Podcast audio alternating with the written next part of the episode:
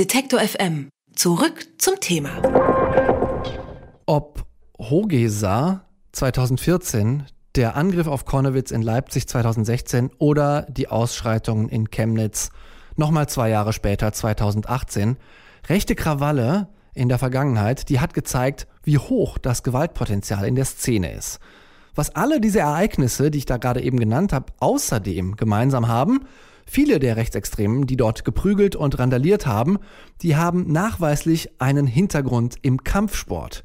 Warum das so ist, wie sich Neonazis über den Sport organisieren und vernetzen und welche Gefahr von der Szene ausgeht, das weiß mein Kollege Liam Pape, der hat sich mit der Szene beschäftigt. Hallo Liam. Moin. Ich habe ja jetzt drei Beispiele für rechte Krawalle genannt. Köln, Leipzig, Chemnitz. Das ist auch einmal quasi so, einmal quer durch die Republik. Woher weiß man denn, dass da nicht nur prügelnde Chaoten, nenne ich sie mal, unterwegs sind, sondern richtige Kampfsportler?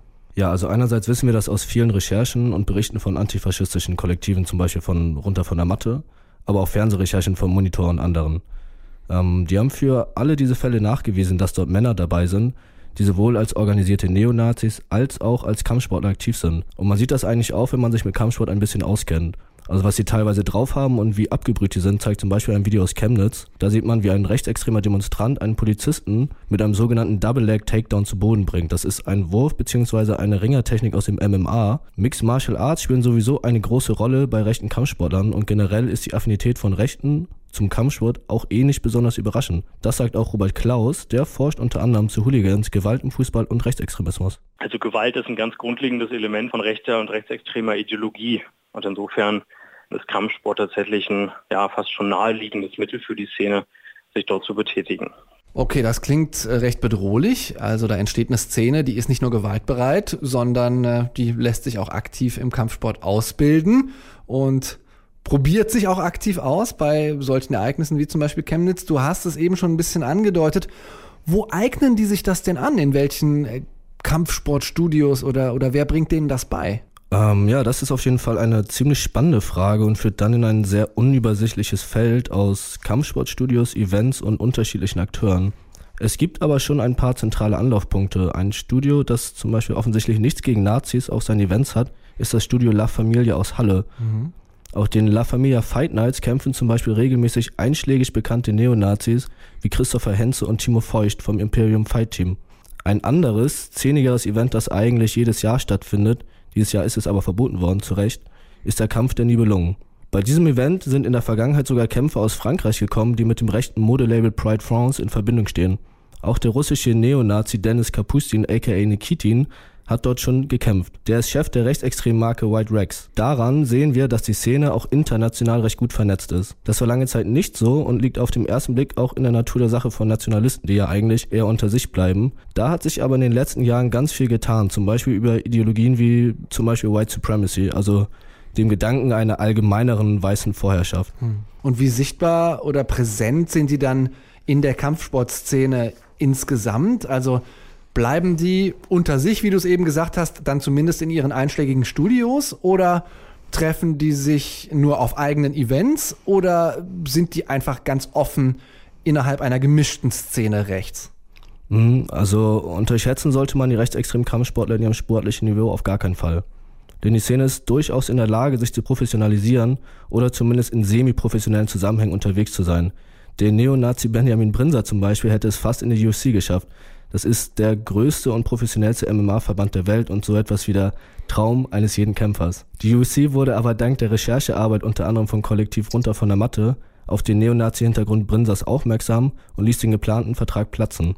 Brinser ist äh, ganz nebenbei bemerkt heute Trainer beim Imperium Fight Team in Leipzig und nochmal ein äh, Side-Fact dazu, die rechtsextreme Hooligan-Szene des Fußballclubs Lokomotive Leipzig trainiert bei und mit Brinser. Mhm. Jetzt haben wir viel über Leipzig geredet, äh, über Chemnitz hatten wir es eben auch schon. Würdest du sagen, es gibt so eine Art regionalen Schwerpunkt hier im Osten? Ja, auf jeden Fall. Also wenn wir uns Ostdeutschland angucken, fällt auf, dass es hier leider die meisten und professionellsten Events, Studios und Kämpfer gibt. Wir waren ja eben auch schon bei Leipzig und da können wir auch gleich bleiben. Der Angriff auf, das, auf den Stadtteil Konnewitz weist uns auf vieles hin. Das waren über 200 Neonazis nachweislich aus ganz Deutschland, die es geschafft haben, unbemerkt diesen Großangriff zu planen. Das bedeutet für uns, dass die Szene extrem gut vernetzt ist und in der Lage ist, Angriffe in großen Rahmen sogar bundesweit zu planen und durchzuführen. Und beim Thema Vernetzung spielen vor allem Kampf Kampfsport-Events eine wichtige Rolle. Das meint auch Robert Klaus. Weiter kann man sagen, dass diese Kampfsport-Events, gerade wie der Kampf der Nibelungen, haben ganz deutlich eine Funktion in der Szene, weil es geht primär darum, ähm, mit dem Kampfsport die eigene Gewalt zu professionalisieren, also die eigene Gewalt für den Tag X, an dem der politische Umsturz kommen soll, laut Szenemythos, für den zu trainieren und auch junge Leute zu rekrutieren. Und so sind im Windschatten des Kampfs der Nibelungen ja auch mehrere kameradschaftsähnliche Gruppen entstanden, die sich als Kampfsportgruppen definieren, zum Beispiel Knockout 51 aus dem thüringischen Eisenach. Ähm, sind mehrere Marken und Labels entstanden, zum Beispiel Vardon 21 und auch, auch der Kampf der Nibelungen selber verkauft der T-Shirts, also da sind Einnahme, finanzstarke Einnahmequellen äh, erschlossen worden. Das heißt, äh, die, die gerieren sich sogar ja fast als Textilunternehmer, könnte man sagen. Die haben also auch teilweise eine Menge Geld in der Hand. Ja, auf jeden Fall. Also der Sport ist eben auch ein Geschäft und finanziert damit nicht nur den Lebensunterhalt einiger Neonazis, sondern stellt auch ganz nebenbei eine gute Agitations- und Propagandaplattform dar.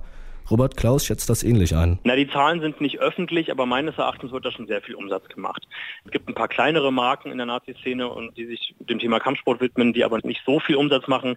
Aber die großen wie White Rex und Kampf der Nibelungen haben sicherlich weit über hunderte, eher tausende T-Shirts verkauft. Und wenn man dafür einen durchschnittlichen Preis von 20 bis 30 Euro nimmt, dann hat man relativ schnell einen fünfstelligen Umsatz, wenn nicht sogar höher. Ne, das sind Schätzungen. Das Zweite ist natürlich, dass es Eintrittsgelder genommen werden. In Gyms werden Mitgliedsbeiträge genommen. Also es gibt eine ganze Reihe an verschiedenen Einnahmequellen. Und darüber hinaus muss man auch ein bisschen über den Kampfsport ja, hinaus gucken, gerade in Security- und Rocker-Business. Denn nicht wenige rechte Kampfsportler sind irgendwo an Security äh, in Unternehmen, die von Rockern dominiert sind, angesiedelt, angedockt und gerade im Security-Business wird natürlich auch sehr viel Geld gemacht. So, jetzt sprechen wir über die Securities und äh, wir sprechen über Gewalt in der rechten Szene. Aber jetzt frage ich mich, wie neu ist denn dieses Phänomen rechter Kampfsportler eigentlich? Momentan äh, kursiert ja auf Twitter der Hashtag Baseballschlägerjahre. Ähm, und wenn man sich das so anhört, was da äh, Neonazis in den 90ern gemacht haben und die Erlebnisberichte von Leuten, die von denen gejagt wurden, dann klingt das ja schon, als sei das irgendwie eine alte Szene. Ähm, wie unterscheidet sich denn diese neue Kampfsportler-Szene dann zu, zu den Leuten, die das vielleicht schon vor 20, 30 Jahren gemacht haben? Also in den 90ern gab es natürlich auch schon gewaltbereite Neonazis, keine Frage, aber eben nicht so die Affinität zum professionalisierten Kampfsport. Ich mhm. finde, dass Robert Klaus das ziemlich gut auf den Punkt gebracht hat.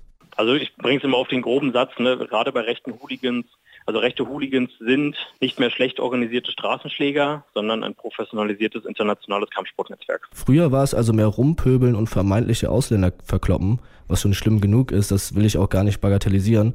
Aber heute sind sie eben auch europaweit vernetzt, gut ausgebildet und verdienen in Studios und Kampfsportschulen so, damit sogar ihr Geld. Ich werde irgendwie das äh, Gefühl nicht los oder sehe da Parallelen, dass das ähnlich läuft äh, wie das vielleicht vor 10, 15 Jahren bei Rechtsrock-Konzerten war. Also, dass äh, der Kampfsport sozusagen das Vernetzungstreffen der 2010er Jahre ist, was vielleicht in den Nullerjahren die, die Rechtsrock-Konzerte waren. Ist das richtig? Ja, auf jeden Fall täusche ich dein Gefühl da gar nicht. Also man muss immer gucken, wo sich die Akteure ihr Wissen herholen. Ne? Also wo ihr Know-how herkommt und um solche Netzwerke halt auch zu schaffen. Und insbesondere was die Events angeht, gibt es da schon so eine Art Kontinuität zu Rechtsrockkonzerten. Also dazu hören wir jetzt nochmal Robert Klaus. Dass ein Eventmanagement ganz klar aus, aus dem Rechtsrock kommt. Das heißt, die Leute, die früher Nazi-Konzerte organisiert haben und es auch heute noch tun, die wissen, wie man ein Line-Up bucht, die wissen, wie man eine Bühne aufbaut, die wissen, wie man Werbung dafür macht, die wissen, wie man das veranstaltungsjuristisch regelt und haben im Grunde all das auf den Kampfsport übertragen. Haben Sie sich also was abgeguckt sozusagen mhm. von den äh, Rechtsrockern und von den Eventmanagern da, wenn man das so nennen möchte? Jetzt haben wir viel darüber gesprochen, wie diese rechte Szene im Kampfsport aussieht, äh, wie sie ihr Geld macht mit äh, T-Shirts, mit äh, Kampfsportveranstaltungen. Wie gehen denn die Verantwortlichen im Kampfsport, weil es sind ja nicht nur Rechte da, ähm, also Studios, Trainer, Verbände mit dem Thema um? Was machen die dagegen vielleicht auch? Ja, das ist, also die Frage ist gar nicht so einfach zu beantworten. Also erstmal ist der Umgang ganz unterschiedlich und es gibt viele Studios, die rechtsextrem keinen Zugang zu den Räumlichkeiten geben. Ne? Mhm. Das widerspricht in den meisten Fällen einfach dem Grundgedanken vieler Studios von einem fairen gemeinsamen Trainieren. Da hat Rassismus für gewöhnlich keinen Platz. Nun ist es aber so, dass Neonazis ganz abgesehen von ihrer Grundeinstellung nicht generell dumm sind. Sie haben, Schade eigentlich. Ja. Sie haben nämlich gelernt, ihre Ideologie zu verstecken, sich zurückzunehmen und sich so in Studios förmlich einzunisten. Zumindest dort, wo sich keine eigenen Nazi-Strukturen in der Richtung finden lassen. Ne? Ähm, für Menschen, die sich nicht mit der Szene auseinandersetzen, ist es manchmal ganz schön schwierig, eine Person auch als Neonazi zu identifizieren. Und wie werden dann solche Studios auf Nazis in ihren Räumlichkeiten aufmerksam? Also was kann man vielleicht auch langfristig ähm, gegen diese Entwicklung unternehmen, dass die ja, sich vielleicht einigermaßen angemessen in den Studios verhalten und aber äh, für, für die Straße, um Leute zu verprügeln, trotzdem weiter in den Studios trainieren? Ja, so ein bisschen habe ich das ja schon angeschnitten. Also es gibt auf jeden Fall viele Recherchekollektive und Journalisten, die sich hauptberuflich mit dieser Aufklärung beschäftigen. Ähm, so konnte zum Beispiel gerade letzten Monat ein Gym in Augsburg darauf aufmerksam gemacht werden, dass dort Rechtsextreme trainieren. Meistens sind es eben halt diese Recherchekollektive, die Zusammenhänge aufzeigen und dadurch die Beteiligung von Neonazi-Sportlern an äh, Großevents zum Beispiel verhindern. Ähm, zum Beispiel der Leipziger Neonazi und Hooligan Timo Feucht wurde dadurch ähm, von der Run Fighting Night äh, von ProSieben ausgeschlossen. Also wir sehen daran, Recherche ist extrem wichtig, aber irgendwo halt auch äh, leider nur Symptombekämpfung. Um das Problem an der Wurzel zu packen, müsste man da aber ganz anders rangehen, sagt Robert Klaus. Es braucht immer eine zweifache Strategie zwischen Prävention und Intervention. Das heißt, gegen ganz klar extrem rechte Kampfsportstrukturen wie den Kampf der Nibelungen muss auch strafrechtlich vorgegangen werden. Ne, das, das letzte Kampf der Nibelungen-Event wurde ja verboten zu Recht, weil ganz klar ist, wofür es dient, nämlich um politische Gewalt zu trainieren. Das ist richtig, das muss auch weiter passieren. Die andere Frage ist die der Prävention und die betrifft die breite Landschaft an den vielen tausenden Kampfsportgyms, die wir in Deutschland haben. Ne, man darf auch dort kein pauschales Bild zeichnen. Viele davon sind sehr fern des Rechtsextremismus und das ist auch gut so. Die Frage ist aber, wie leisten die eigentlich Prävention? Wie sensibilisieren sie für die Themen Diskriminierung und rechte Gewalt? Wie gehen sie damit um, wenn einer ihrer Kämpfer äh, oder dort Trainierenden äh, in einem rechten Gewaltvorfall ja, beteiligt war? Welche Standards herrschen eigentlich bei den Verbänden und in den Gyms, wenn es um die Arbeit rechter Gewalt geht? Und das ist meines Erachtens sogar die viel schwerwiegendere und leider noch unbeantwortete Frage. Also man kennt das ja auch schon von anderen Sportverbänden, ne? also dass sie sich oft damit schwer tun, äh, Politik und Sport ähm, irgendwie zusammenzubringen. Ähm, damit machen sie sich das aber viel zu einfach, denn Nazis gehen in das Gym, um halt da ihre politische Gewalt für die Straße zu trainieren. Das sagt Liam Pape aus der Detektor FM Redaktion. Herzlichen Dank dafür. Er hat sich beschäftigt mit den Rechtsextremen im Kampfsport und wie sie sich organisieren und professionalisieren. Und wir sprechen hier gleich noch äh, mit einer weiteren Expertin in Sachen Rechtsextremismus, nämlich mit Judith Götz.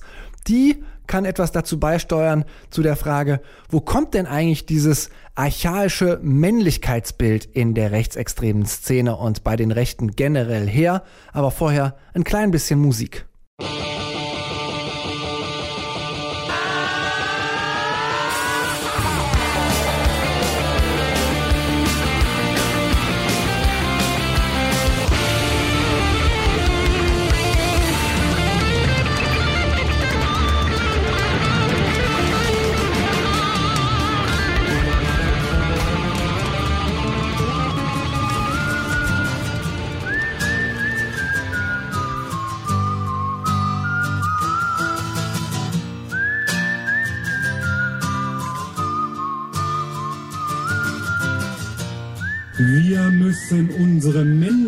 Männlichkeit wiederentdecken. Denn nur wenn wir unsere Männlichkeit wiederentdecken, werden wir mannhaft. Und nur wenn wir mannhaft werden, werden wir wehrhaft. Und wir müssen wehrhaft werden, liebe Freunde. Ja, das klingt ganz schön martialisch. Björn Höcke war das 2015 und es zeigt ziemlich deutlich, wie zentral das Thema Männlichkeit im rechtsextremistischen Weltbild sein kann. Welche Rolle spielt das, das Männlichsein? Das bespreche ich mit Judith Götz. Sie ist Politikwissenschaftlerin, Genderforscherin und Rechtsextremismus-Expertin aus Wien. Und ich habe sie am Telefon. Hallo, Frau Götz. Hallo. Frau Götz, was meint denn Höcke da eigentlich? Er sagt ja immer nur Männlichkeit und Mannhaft sein, aber was meint er denn da mit Männlichkeit? Was ist das für ein Konzept? Also grundlegend ist es ja so, dass äh, der Rechtsextremismus davon ausgeht, dass es äh, nur zwei Geschlechter gibt und äh, die sich dann ähm, natürlich durch Mann und Frau ergeben. Und diese zwei Geschlechter werden zwar innerhalb der Volksgemeinschaft weitestgehend als gleichwertig gedacht, aber nicht als gleichartig. Das heißt, es gibt unterschiedliche vermeintlich naturgegebene Aufgaben für das jeweilige Geschlecht. Und ähm, Dabei werden Frauen äh, andere Dinge zugeschrieben als Männern und bei Männern steht äh, vor allem auch im Vordergrund, ihre Aufgabe wahrnehmen zu sollen, dass sie das Erfolg und Vaterland und damit natürlich auch die Frauen verteidigen sollen. Das ist sozusagen der allgemeine Gedankengang. Wenn man sich das ein bisschen konkreter ansieht, dann stellt man fest, dass in aktuellen Rechtsextremisten feministischen Diskussionen es immer wieder um die Kreation von so scheinbaren Untergangsszenarien geht, also dass sehr viel ähm, Angst geschürt wird dahingehend, ähm, dass das eigene Volk unter Anführungszeichen dem Untergang geweiht sei und diese Untergangsnarrative speisen sich einerseits aus äh, der Vorstellung, dass äh, die Mehrheitsbevölkerung aussterben würde, weil die Frauen viel zu wenige Kinder bekommen würden. Andererseits aber auch dadurch, dass das unter Anführungszeichen autochtone Volk ausgetauscht werden würde, weil so viele ähm, Menschen zuwandern und diese zugewanderten Menschen sehr viele Kinder bekommen würden, äh, so dass die Mehrheit, die aktuelle, irgendwann dann zur Minderheit äh, werden würde Das heißt, in, äh, in dem Kontext heißt ähm, das mannhaft werden und das männlich werden, ähm, was Bernd Höcke, da, Björn Höcke, Entschuldigung, da anspricht, da geht es auch um, um Durchsetzung und um Aggression gegen eine, eine gedachte Fremdaggression? Es geht vor allem darum, dass äh, die ähm, Männer, wie sie jetzt anzutreffen äh, sind, äh, für die Rechtsextremen als nicht durchsetzungsfähig, als nicht wehrhaft genug, als nicht zu, ähm, äh, nicht ausreichend ihre eigenen Interessen verteidigend wahrgenommen werden. Und das hat einerseits in der rechtsextremen Ideologie, also in der Vorstellung damit zu tun, ähm, mit der 68er Generation, die sozusagen aus den Männern Kuschelbären gemacht hat, aber andererseits auch mit den Feministinnen, die den Männern ihre Männlichkeit ähm, abtrainieren wollen und sie eben auch zu Softies sozusagen erziehen wollen. Und dagegen richten sich halt äh, rechte, Rechtsextreme mit Männlichkeitskonzeptionen, die halt wieder anknüpfen an eine soldatische, an eine virile, an eine wehrhafte Männlichkeit, die wieder in der Lage sein soll, sich durchzusetzen, sich nach außen hin zu verteidigen, die eigenen Interessen wieder in den Vordergrund zu stellen. Und dabei berufen sich Rechtsextreme dann unter anderem auch auf äh, maskulinistische Theoretiker, also Theoretiker ist vielleicht hier auch ein bisschen hochgestochen, mhm. aber eine Figur, die da auf jeden Fall hervorsticht, ist zum Beispiel Jack Donovan, ein US-amerikanischer Bodybuilder und Autor von mehreren Büchern, wie beispielsweise Weg der Männer oder auch Nur Barbaren können sich verteidigen. Und in diesem Weg der Männer beispielsweise führt Donovan aus, dass ähm, Männer wieder sich in Gruppen, also in so Horden zusammensammeln sollen, also eigentlich schon fast in Rudeln und gemeinsam in den Wald gehen sollen und sich gegenseitig verprügeln, um rauszufinden, wer der Stärkste ist. Und der soll dann der Anführer sein, weil der kann dann die Gruppe von Männern anführen und ähm, eben im Sinne von so ähm, ja, äh, Rivalitätskämpfen auch gegenüber anderen ähm, ja, durchsetzen. Stichwort Rivalität und Stichwort Kämpfen. Ähm, der Kampfsport, der hat so ein bisschen den Fußballhooliganismus als äh, Rekrutierungsumgebung für männliche Rechtsextreme ja vor allem äh, abgelöst. Hat das was auch mit deren Männlichkeitsbildern zu tun? Im Rechtsextremismus allgemein äh, herrscht natürlich ein Körperbild vor, das sehr stark äh, davon ausgeht, dass halt eben es gesunde Körper braucht, Körper, die ähm, sportlich sind, die sich äh, eben auch ähm, für das Volk einsetzen können im Sinne der Wehrhaftigkeit und, der, und für das Verteidigen braucht man natürlich auch äh, fitte sportliche ähm, Körper. Und das heißt, es, einerseits gibt es diese Körperkonzeption, ähm, die sich auch gegen jene richtet, die diesen Bildern nicht entsprechen. Also sprich, äh, im Rechtsextremismus zeigt sich ja auch immer wieder äh, Abwertung von Menschen, die beispielsweise Behinderungen haben etc. Und auf der anderen Seite muss diese Körperlichkeit natürlich auch hergestellt werden. Und das fun äh, funktioniert auf unterschiedliche Art und Weise. Und ein Moment da drin, das natürlich sehr zentral ist, ist äh, der Kampfsport, wobei der natürlich auch unterschiedlich ausfallen kann und auch äh, spektrenspezifische unterschiedlich ist. Also beispielsweise, wenn man sich die deutschnationalen Burschenschafter anschaut, dann äh, betreiben die ja vor allem Fechten, jetzt nicht im Sinne von ähm, Sportfechten, sondern tatsächlich im Sinne davon, dass es ja darum geht, sich auch gegenseitig zu verletzen, also auch Narben davon zu tragen, zu zeigen, dass man bereit ist, für die Prinzipien der Verbindung einzustehen und dadurch auch körperliche Unversehrtheit eigentlich hinten anzustellen und die eigene äh, Verbindung wichtiger zu nehmen als diese körperliche Unversehrtheit. Und auf der anderen Seite, wenn man sich eher so im ähm, militanteren Umfeld umsieht, dann äh, zeigt sich hier, dass ganz viele Gruppierungen auch so Art Sommercamps äh, haben, wo dann auch Kampfsport gemeinschaftlich trainiert wird. Also vor allem hier auch Boxen und ähnliche Kampfsportarten, wo es darum geht, ähm, sich auch vorzubereiten, weil der Untergang, den ich vorhin schon angesprochen habe, der ist ja schon fast eingetreten. Also es geht auch um dieses End, sich auf dieses Endzeitszenario, das da immer beschworen wird, auch vorzubereiten und im Fall der Fälle dann auch wirklich einsatzbereit zu sein ähm, für den Kampf. Ja. Und ich würde sagen, dass äh, in, in dem ganz viel drinsteckt. Also einerseits äh, lässt sich daran ablesen, ähm, dass die Bereitschaft zum Zuschlagen ja auch trainiert wird. Diese diskursive Vorbereitung, also sprich, ähm, die man im, im Rechtsextremismus immer wieder ähm, sieht und, und zu lesen bekommt, vor allem wenn halt einfach andere Personengruppen abgewertet werden, wenn hier Rassismus verbreitet wird, äh, wo ich sagen würde, dass halt die Gewalt der Worte auch in einem direkten Zusammenhang mit der Gewalt der Taten dann steht. Also es braucht irgendwie nicht verwundern, dass es nicht nur bei Worthülsen stehen bleibt, äh, sondern auch immer wieder zu gewalttätigen Übergriffen von rechten, rechtsextremen auf Migranten, Migrantinnen, auf politische Gegner, Gegnerinnen oder andere liebsame Personen gibt, von denen wir ja äh, wirklich in den letzten äh, Monaten und Jahren äh, immer mehr zu hören bekommen. Hm.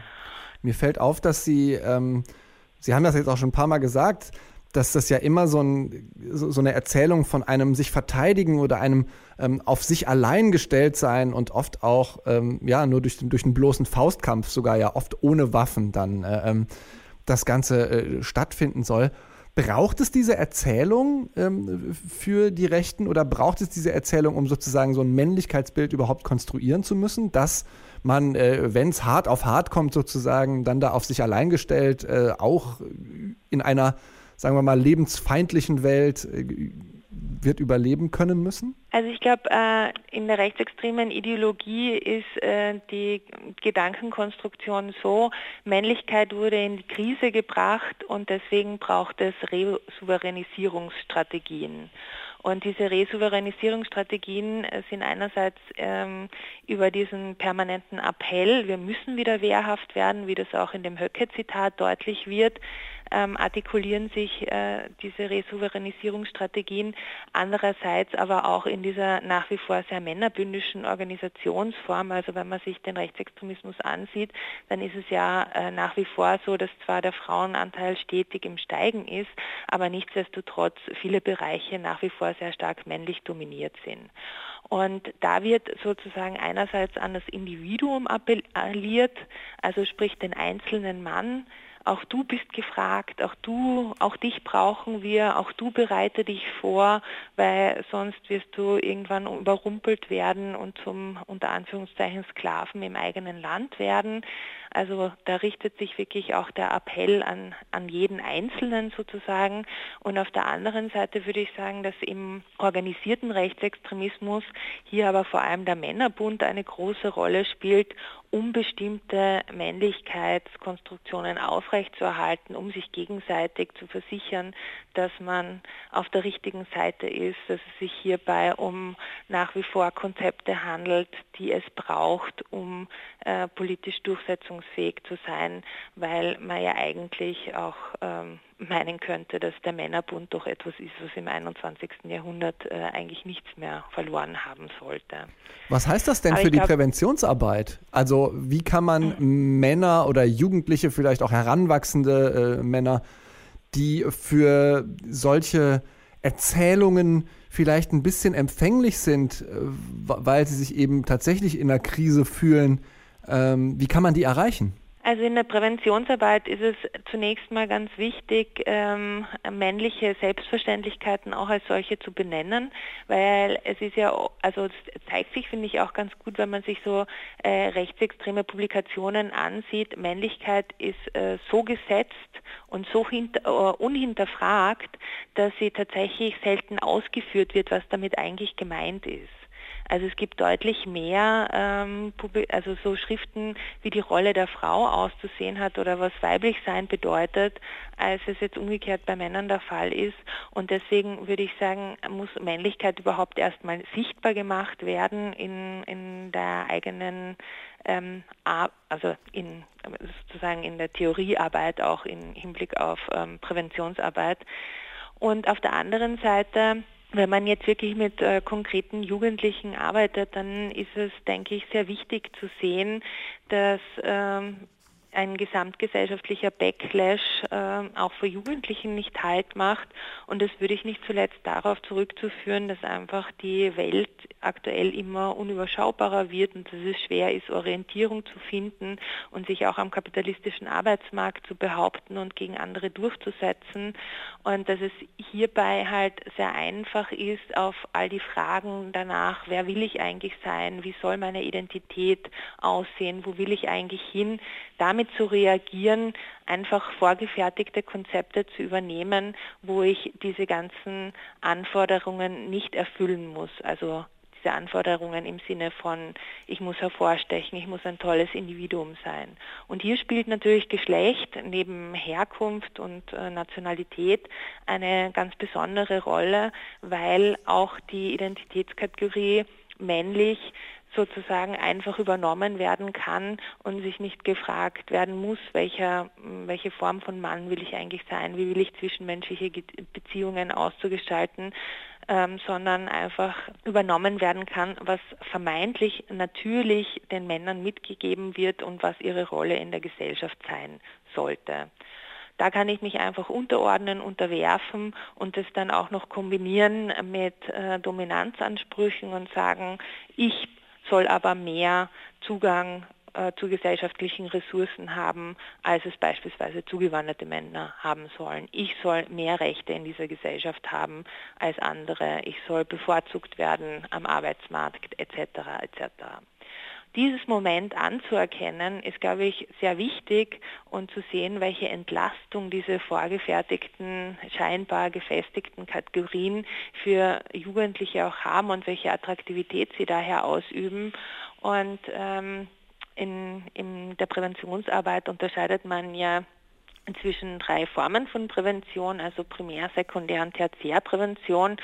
In der Sekundärprävention geht es vor allem darum, ähm, mit Menschen zu arbeiten, die bestimmte Sympathien für rechtsextremes Gedankengut hegen, aber noch äh, davon entfernt sind, gefestigt zu sein. Das heißt, wo man noch was bewegen kann. Und ich denke, gerade in dieser Zielgruppe wäre es halt von Bedeutung zu zeigen, dass ähm, die eigene Geschlechtsidentität jetzt nichts ist, was vor, äh, von vorhinein irgendwie von Natur aus gegeben ist, was gefestigt ist, sondern sondern dass es sich hier um Möglichkeitsräume handelt, dass äh, man sich ausprobieren kann, dass man ähm, danach suchen kann, wie und was man gerne sein möchte und in diesem äh, Prozess Unterstützung findet und eben auch nicht äh, sanktioniert oder ähm, Regeln vorgesetzt bekommt, die ähm, vielleicht von Einzelnen als sehr einschneidend erlebt werden.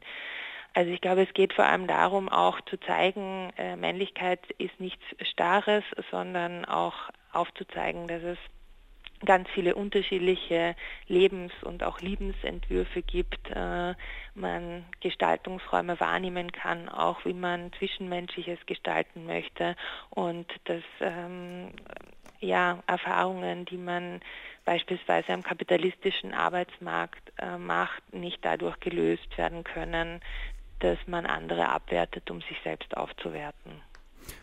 Männlichkeit im Rechtsextremismus. Was bedeutet das eigentlich? Über den Mann oder das Bild von Männern, die Reproduktion dieser Bilder und die Konstituierung in der Ideologie der sogenannten Volksgemeinschaft und auch die Rolle vom Kampfsport habe ich gesprochen mit der Genderforscherin und Politikwissenschaftlerin Judith Götz aus Wien.